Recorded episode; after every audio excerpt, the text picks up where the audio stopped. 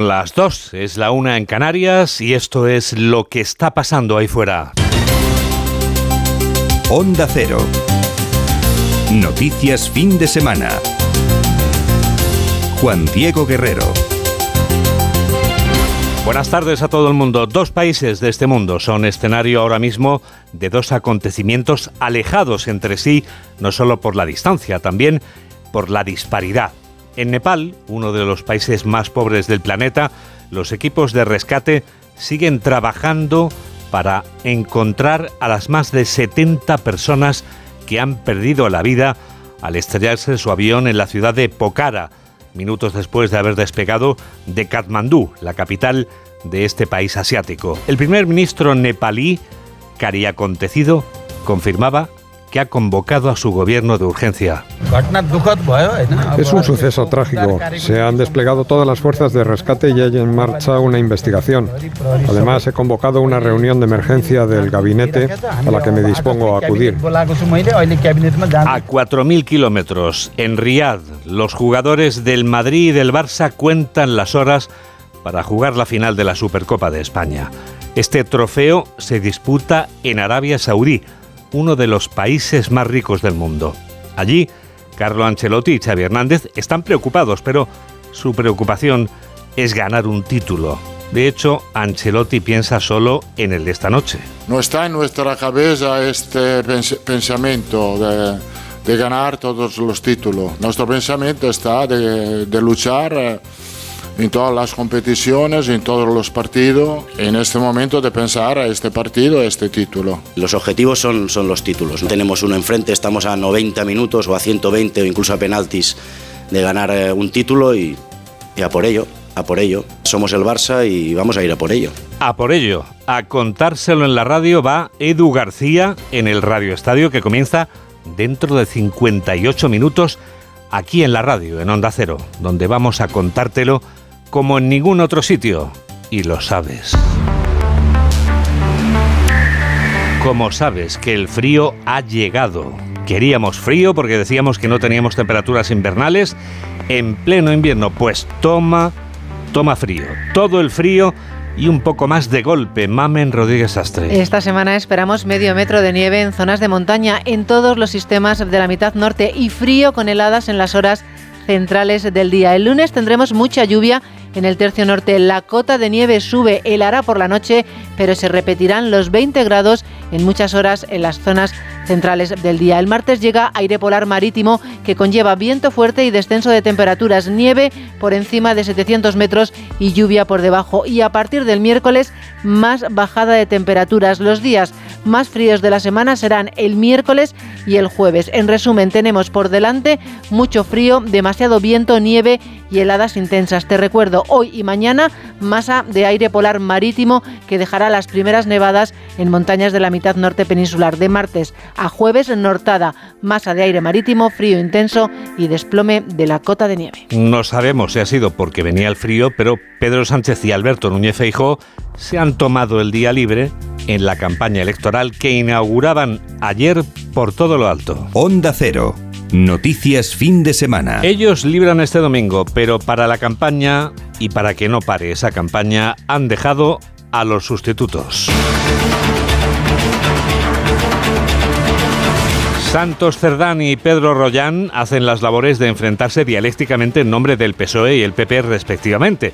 El popular Rollán deja claro que es necesario desalojar al PSOE y a sus socios del poder, mientras que el socialista Cerdán defiende la labor del gobierno y de quienes lo apoyan. Carmen Sabido. Cerdán está convencido que la principal arma electoral del Partido Socialista es explicar las medidas económicas del gobierno y confía en captar el voto de pensionistas y trabajadores que están descontentos con el Partido Popular que ha votado en contra de estas medidas en el Congreso. El secretario de organización manda un mensaje a los varones, sobre todo a Javier Lambán y a García Paje. Les dice que enfrentarse a Sánchez no les beneficia y defiende la reforma del delito de malversación. Con la nueva ley no va a haber ningún delito, ningún corrupto que se pueda librar sin que sea juzgado. La ley de malversación incluye nuevos delitos, como el enriquecimiento ilícito. Todos conocemos algún que otro que se ha librado de la justicia con un enriquecimiento ilícito desmesurado y que no se ha podido juzgar. Hoy eso se va a poder juzgar. La reforma del delito de sedición y malversación es una baza que sigue estirando el Partido Popular con el mensaje de que beneficia a los delincuentes y está hecha medida de los independentistas. Los populares, y lo decía el vicesecretario Pedro Royán, tienen un objetivo, apartar a Sánchez de la presidencia y en este objetivo quieren sumar a Ciudadanos. Hemos mantenido y mantenemos numerosos pactos y acuerdos de gobierno y por lo tanto pues desearle todo tipo de aciertos en el nuevo desempeño y toma de decisiones puesto que tenemos una causa común que está por encima de las siglas políticas y que es aparcar, apartar a Pedro Sánchez y a sus socios independentistas de la política española en lo que se refiere a la alta representación del gobierno de la nación. La estrategia del Partido Popular es tratar de tapar los pactos con Vox en Castilla y León con el horizonte de gobernar en solitario. PSOE y PP mantienen el pulso. Ciudadanos intenta mantener las constantes vitales. La etapa de Inés Arrimadas como líder del partido acaba. Este domingo se ha clausurado la Asamblea General de la Formación Naranja, que ahora ya cuenta con un liderazgo que está compartido por Patricia Wasp y Adrián Vázquez. Ha sido Wasp la que ha transmitido un mensaje que pretende ser renovador. Carlos León. Sí, discurso de 44 minutos de Patricia Guas para defender el nuevo proyecto de Ciudadanos, que ha catalogado como un partido de centro y liberal. Por ello, se ha dirigido al presidente del Partido Popular y al presidente del Gobierno. Tengo hoy una mala noticia para el señor Feijó y para el señor Sánchez. Nuestros principios ni se venden ni se compran.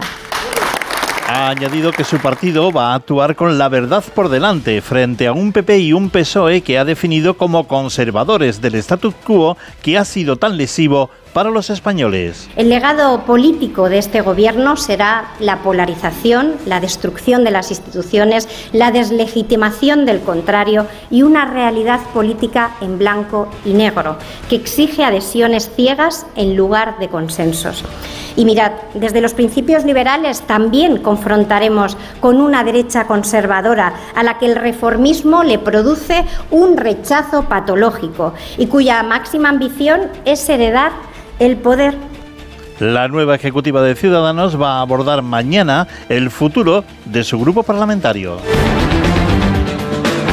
Soplan vientos de cambio en la alcaldía de Barcelona. Eso concluye el sondeo que publica este domingo La Vanguardia. La encuesta da como ganador de las municipales a Xavier Trías, el candidato de Junts, que fue ya alcalde entre 2011 y 2015. Desde nuestra emisora en la ciudad condal informa Georgina Boisareu. Con Xavier Trías de candidato, Junts conseguiría 12 concejales. Le seguirían, según esta encuesta de La Vanguardia, Barcelona en Comú y el PSC con 10 concejales cada uno.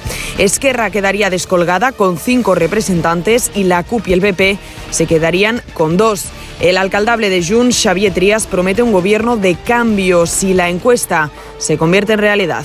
Si quedo el primer, tenir la capacitat de buscar les maneres per fer un govern sèrio i que faci que la ciutat tingui un canvi important. La gent no ens, no ens perdonaria que amb l'ambient de canvi que hi ha no féssim aquest canvi. El candidato del PSC, Jaume Collboni, también destaca este ambiente de cambio, así como el auge que todas las encuestas, dice, están dando a los socialistas. En cambio, la actual alcaldesa, Ada Colau, carga contra Trías, asegurando que representa un modelo pasado para la capital catalana. Y en la capital madrileña, la marea blanca ha vuelto. Los convocantes han reclamado mejoras en la atención primaria, como ha explicado su portavoz Marisa Torres. Si la atención primaria no se le da solución ya, lo más unido a que los centros de urgencia de atención primaria no están funcionando porque los tenemos sin equipos, todo se va a colapsar en las urgencias hospitalarias como estamos viendo. Y por lo tanto, lo que se va a crear va a ser el caos y el derrumbe de todo el sistema sanitario público. Dos y diez, una y diez en Canarias. Noticias fin de semana.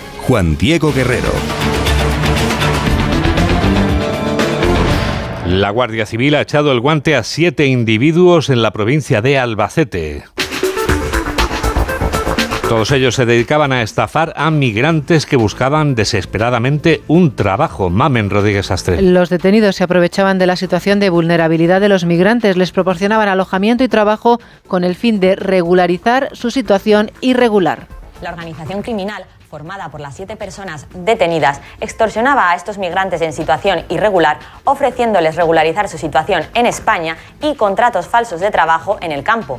Por estas gestiones les llegaban a cobrar entre 8.000 y 12.000 euros. Pagaban unos 200 euros más en concepto de alquiler y les descontaban otra cantidad extra por el trabajo que realizaban en el campo. Si se negaban, eran amenazados e incluso agredidos físicamente. Volvemos a escuchar a Camino Mejías, portavoz de la Guardia Civil. Los documentos utilizados pertenecían a ciudadanos extranjeros que sí estaban en situación regular en España, usurpando así su identidad y utilizándola después en un procedimiento de arraigo. En los registros se descubrió un taller clandestino de armas de grandes dimensiones, entre ellas katanas, espadas, dagas y machetes. La familia de Esther López revive este domingo la pesadilla del crimen de Traspinedo un año después. La manifestación convocada para este domingo en la capital de la provincia reclama justicia. Onda Cero Valladolid, Roberto Mallado. Reclaman justicia porque la investigación apenas ha podido aclarar qué ocurrió y quién estuvo implicado en la muerte de Esther López, la joven cuyo cuerpo apareció en una cuneta un mes después de desaparecer en la localidad vallisoletana de Traspinedo. El principal sospechoso, Óscar, el último que la vio con vida, se investiga si su coche fue el autor del atropello que le costó la vida a la joven, pero mucha información de ese vehículo ha sido borrada. La familia le ha pedido a los culpables que den un paso, que confiesen. ¿Cómo pueden vivir unos padres y una hermana con algo así? Sabiendo todo lo que sabemos y con el miedo aún de encontrarnos con el principal sospechoso de asesinar a Esther por la calle en cualquier momento. Tantas y tantas preguntas que recorren nuestra mente constantemente. ¿Por qué? ¿Por qué a ella? ¿Cuánto tuviste que sufrir? Desde la Guardia Civil se insiste, el caso es extremadamente complicado, pero siguen investigando con todos los medios. Judicialmente se ha prorrogado seis meses para dar más tiempo a los investigadores. 2 y 12, 1 y 12 en Canarias. Onda Cero. Noticias fin de semana. Llega el minuto económico. Hoy Ignacio Rodríguez Burgos nos explica en un minuto qué tiene que ver un telesilla con el precio de los alimentos. Apenas hay nieve en los Alpes. Este año el foro de Davos se va a inaugurar con el verde como color de fondo, a no ser que comience a nevar de verdad en esta semana que entra. Las consecuencias del cambio climático son algunos de los riesgos que destaca el Foro Económico Mundial, pero el principal es la persistencia de la inflación. Los precios siguen más altos que el Mont Blanc. La cuesta de enero es más empinada que un telesilla en una estación de esquí. Ahí están las dificultades de las familias para enfrentarse a la cesta de la compra y al encarecimiento de los alimentos, 16% más caros en España Aparte está el temor a la recesión, siempre amenazante como una tormenta de invierno, y más cuando la globalización está herida de gravedad por la nueva conformación de bloques internacionales tras la invasión de Rusia por Ucrania y la actitud más agresiva de China y su incongruente gestión de la COVID. Davos también es una oportunidad, al menos así lo percibe Pedro Sánchez, que el martes acude al balneario suizo, intervendrá en el foro y también mantendrá reuniones con los máximos accionistas de CEPSA, Caldonal Mubarak, el CEO del fondo Mubadala, y con Larry Fink, el presidente de BlackRock, uno de los mayores accionistas de Iberdrola, Santander y BBVA, representantes de los sectores a los que van destinados los nuevos gravámenes fiscales. En España arrecian los ataques del gobierno contra las empresas y fuera, en Davos, en Suiza, se llama a su puerta. Debe ser cosas del clima. Y es que sin inversiones internacionales hace más frío. Y en medio del frío se apagan las luces de Navidad. Sí, de Navidad. So, we are going to listen just Happy Christmas de John Lennon with the light, with the music. Very welcome everybody here. Música y luz.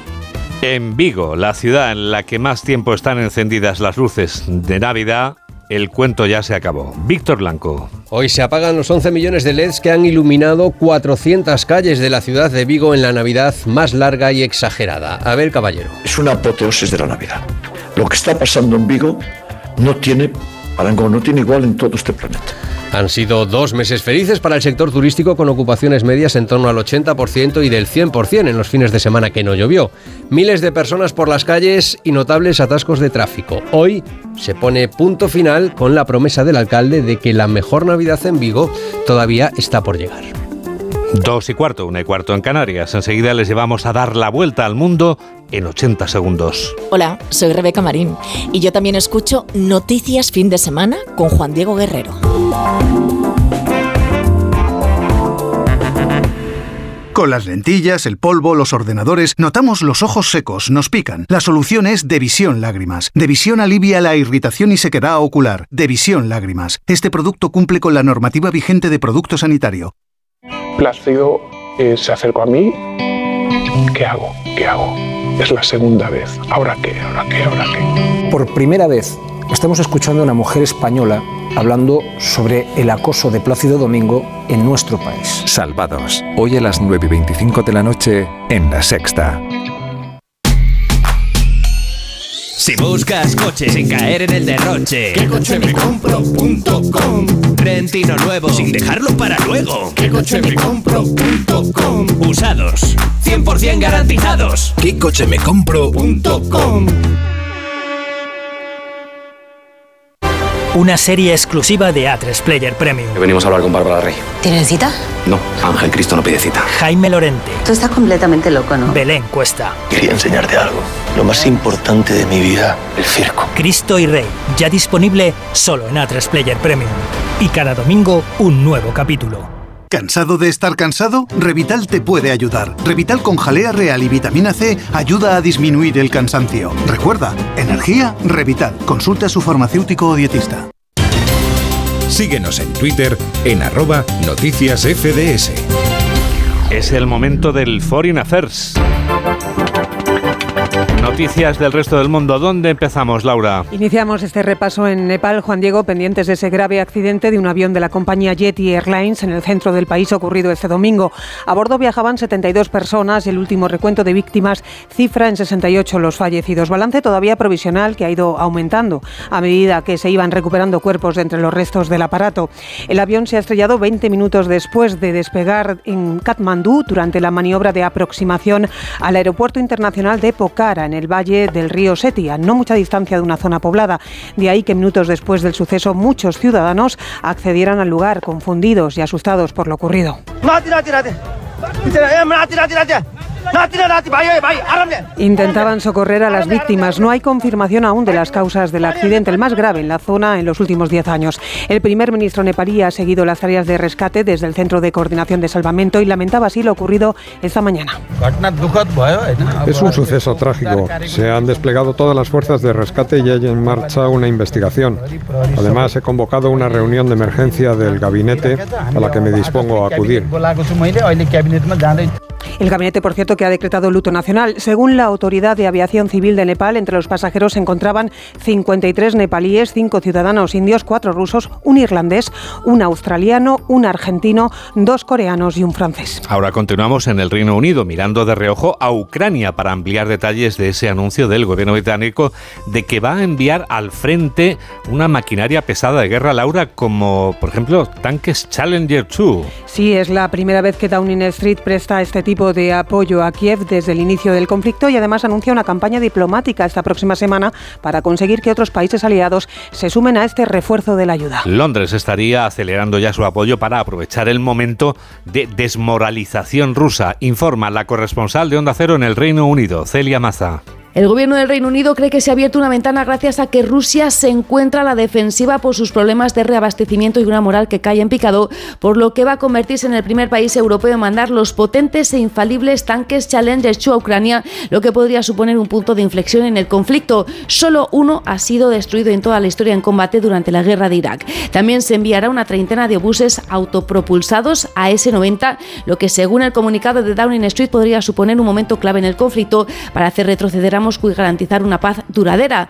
Este refuerzo militar será acompañado por una iniciativa diplomática con el viaje la próxima semana del ministro de Defensa a Estonia y Alemania para conseguir que se sumen otros aliados de la OTAN. El Reino Unido se muestra también firme frente a Irán tras la ejecución en ese país, Laura, del ex primer ministro de, del ex viceministro, queremos decir, de Justicia Akbari, que estaba acusado de espiar para Londres. La reacción ha sido inmediata en el gabinete de Rishi Sunak, que según fuentes oficiales está reconsiderando su apoyo al acuerdo nuclear con Irán. Lo explican esas mismas fuentes en que ahora el paisaje, dicen textualmente, ha cambiado de forma significativa desde el inicio de las negociaciones. Volvemos a Ucrania, donde la atención de las últimas horas se concentra en la ciudad ucraniana de Dnipro, al este del país, que ayer era objeto de un ataque con misiles rusos que provocaba hasta 12 fallecidos según el último balance oficial. En el barrio residencial el sonido de los bombardeos era sustituido esta mañana por el de la maquinaria de desescombro para retirar los restos del edificio que aún seguían en pie tras el ataque. Además de los 12 fallecidos, hay 64 heridos. El presidente ucraniano Volodymyr Zelensky, tras el ataque, ha pedido al mundo parar esta maldad. Ha dicho literalmente con el envío de más armamento, porque según explica, Rusia no puede ser derrotada con palabras. ¿Es posible detener el terror ruso? Sí, lo es. ¿Se puede hacer de otra manera que no sea en el campo de batalla en Ucrania? Desafortunadamente no. El presidente ruso Vladimir Putin ha roto su silencio este domingo y durante una entrevista en un canal de televisión de su país ha hablado de dinámica positiva en la operación para referirse a la marcha del conflicto, mencionando también el supuesto control de la ciudad de Soledad. Siguiente parada, Estados Unidos, con los últimos efectos de las lluvias torrenciales que han obligado a activar el estado de emergencia en California. El estado más golpeado, Juan Diego, por las intensas tormentas invernales que desde hace 15 días han provocado inundaciones, deslizamientos de tierra y aludes de lodo. El presidente del país, Joe Biden, ha accedido a la petición que le hacía hace unas horas el gobernador, aprobando la declaración de zona catastrófica en California y también en Alabama, otro de los estados afectados. Algunos ciudadanos, como esta mujer cuya, cuya casa ha sufrido tres inundaciones, reconocen su cansancio por la situación. Lo limpiamos todo y a los seis días volvimos a inundarnos. Estamos realmente en shock porque aunque volvimos a prepararnos no contábamos con que el agua llegaría tan alto. Pasar esto por tercera vez es simplemente una derrota. El temporal que azota la costa oeste deja hasta el momento 19 fallecidos en California. El gobierno no descarta la designación de ayudas federales en otras zonas cuando se evalúen todos los daños. En Perú, tras una nueva jornada de movilizaciones antigubernamentales, el gobierno de Dina Boluarte ha, movido ficha y ha ampliado el estado de emergencia a otros puntos del país. Sí, la medida se extiende ahora a las regiones de Lima, Cuzco y Puno, entre otras provincias del país donde siguen las movilizaciones de detractores con cánticos como este, en los que llaman a asesina a la presidenta, en referencia a los 49 fallecidos hasta el momento en las revueltas.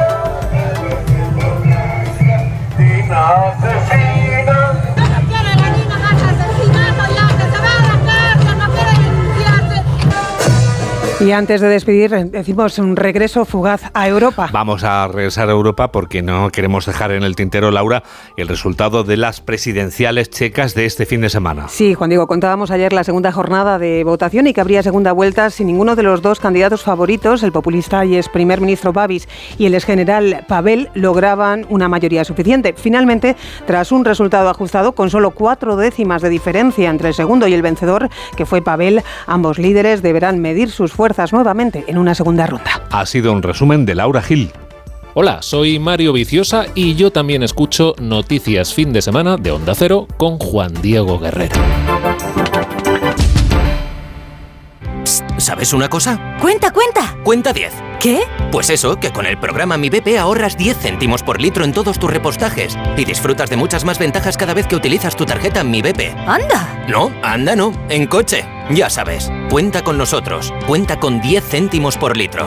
Consulta condiciones en mibp.es. ¿Cansado de estar cansado? Revital te puede ayudar. Revital con jalea real y vitamina C ayuda a disminuir el cansancio. Recuerda, energía, Revital. Consulta a su farmacéutico o dietista. Ponle Freno convoca una nueva edición de sus premios que celebran 15 años. Su objetivo es reconocer aquellas iniciativas que hayan contribuido a promover la seguridad vial en nuestro país. Envía tu candidatura antes del 3 de marzo a través de la web ponlefreno.com. Juntos, sí podemos. A3 Media.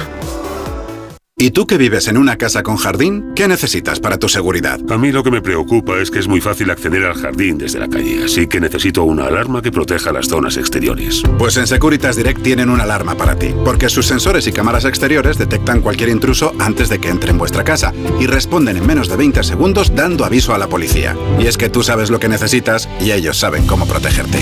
Llama ahora al 900-272-272 o entra en securitasdirect.es y descubre la mejor alarma para ti. Síguenos en Facebook en Noticias Fin de Semana Onda Cero.